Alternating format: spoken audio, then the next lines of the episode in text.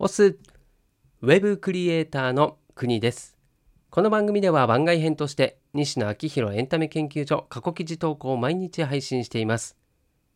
今回はサロンメンバーさんのお店の売り上げを後押しする新戦略という記事です。金婚西野昭弘さんが運営するオンラインサロンの記事は過去1年以前のものは基本シェア OK となっています。記事の振り返りやオンラインサロンではどんな記事が毎日投稿されているのか気になっている方に向けて配信をしています。では、2020年8月22日投稿記事を朗読します。最後までお付き合いください。さて、今日はサロンメンバーさんのお店の売り上げを後押しする新戦略についてお話ししたいと思います。まずは本題に入る前に、この文化もったいなくね？という話をしたいと思います。シャンパンとお花。日本でただ一人だけバブルが終わってない男、ホリエモンのイベントでは、〇〇さんからドンペリ10本入りましたという景気の良いシャンパン文化が残っています。シャンパン文化の面白いところが、シャンパンを飲みたくて注文しているわけではないという点で、要するにあれは支援なんですね。直接お金を渡すのが下品だからシャンパンに置き換えているだけでお店では15万から20万円のドンペリの小売価格は1万5千円程度。実質的にはほぼ現金を渡しているのと変わりません。そしてみんな注文したシャンパンを片付けるように飲んでいます。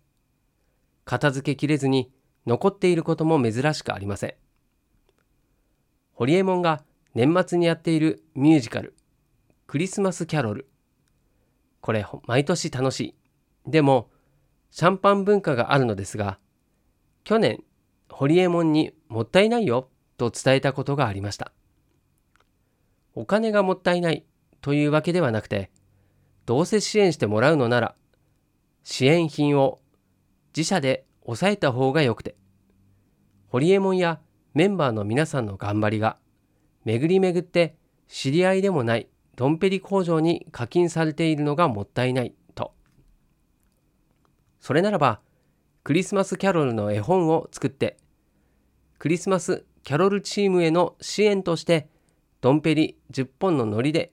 絵本を100冊入れてその絵本が絵本を求めている子どもたちにプレゼントされた方がホリエモンチームも嬉しいし支援した側も嬉しいし、子供たちも嬉しいし、果てはミュージカルクリスマスキャロルの宣伝にもなる。これと似ているのがお花で、お店がオープンするときや周年イベントの時に僕らはお花を送るのですが、このお花もイベントが終われば処理に困ります。ここで一番美味しい思いをしているのは実はお花を贈られた店ではなく、お花の注文を受けた特に知り合いでもないお花屋さんです。応援したいお花屋さんがいる。自分たちがお花屋さんを経営している。この2つのいずれかの条件を満たしていれば、友達のお店にお花を贈るということに無駄がないのですが、僕らはこの条件を満たしていないのにもかかわらず、日頃友達のお店にお花を贈ることに疑いを持っていません。シンプルにもったいないです。もっと上手に、もっと具体的に友達の店を応援する方法がありそうです。そんなこんなで本題に入ります。マイクロコミュニティを抑える。日本は高齢化が進み、人口も減ってきているので、外需を拡大しろという議論になるのは、その通りだと思うのですが、それは内需を無視してもいいということでは決してなくて、特に移動を制限してしまっているコロナ禍においては、内需をきちんと刈り取るということがとってもとっても重要です。かっこつけてマイクロコミュニティを抑えるとか何とか言っていますが、要するに同じ地域、同じ理念を持った者同士がつながること、見つかることが大切で、先の熊本の水害でもそのことが証明されました。県外ボランティア禁止の件。オンラインサロンを運営する以上、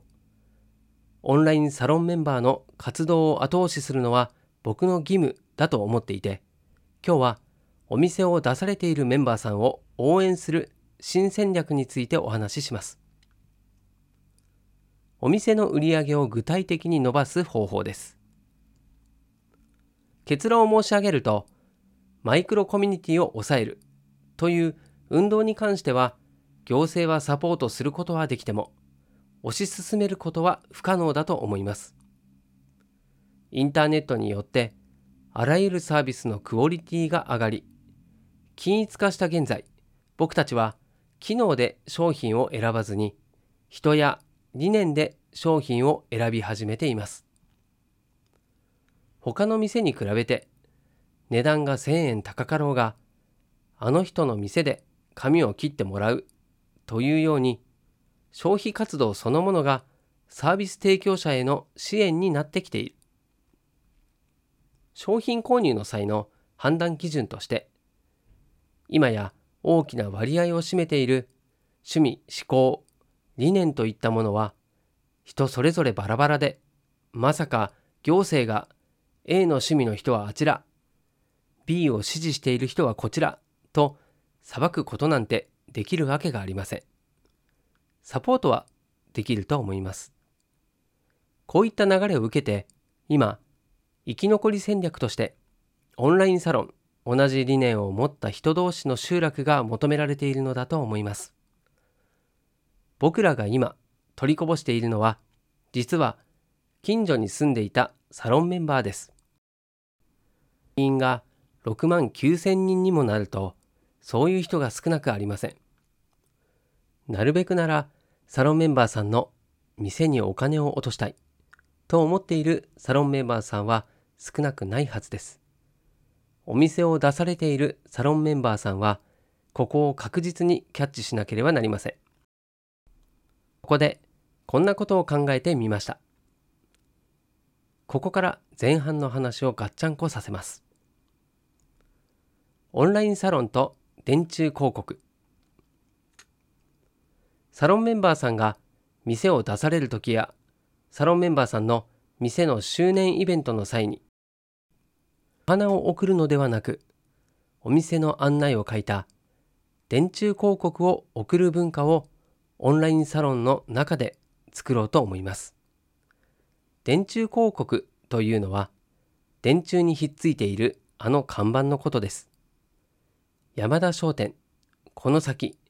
300メートル左折的な。あれって年間5、6万円ぐらいなんです。5、6万円を出せば、近所の人、場合によっては近所のサロンメンバーさんにお店の宣伝をし続けることができます。お店を経営されている人からすると、看板を送られる嬉しさは、1日で使えなくなってしまうお花を贈られる2000倍嬉しいというデータもきちんと出ています。群馬流氷科学センター調べ。知り合いのサロンメンバーさんが店を出される時や周年イベントの時はみんなで電柱看板を買おうというクラウドファンディングを立ち上げてそのクラウドファンディングを各県人会で共有する。するとそれ自体もお店の宣伝になる。すでに西野昭弘エンタメ研究所のメンバーさんの店とわかるような看板デザイン、フォーマットは作っていて、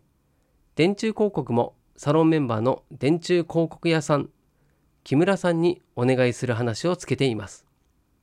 そして、電柱広告の売り上げの一部は絵本の支援に回されます。こんな感じでサロン内の経済を具体的に回して、サロンメンバーさんの活動を鬼サポートしていきます。全員勝たせます。だから、天才万博でハイボールおごって。現場からは以上です。はい、ということで、収録は以上です。サロン内で経済圏を作ってしまうことで全員が喜ぶ設計にするということは本当にこれから必要なことだと感じました。まあ、本来そうあるべきことが経済圏が大きくなった今逆に余計なコストや時間を奪っていることも少なくありません。まずは身近なところから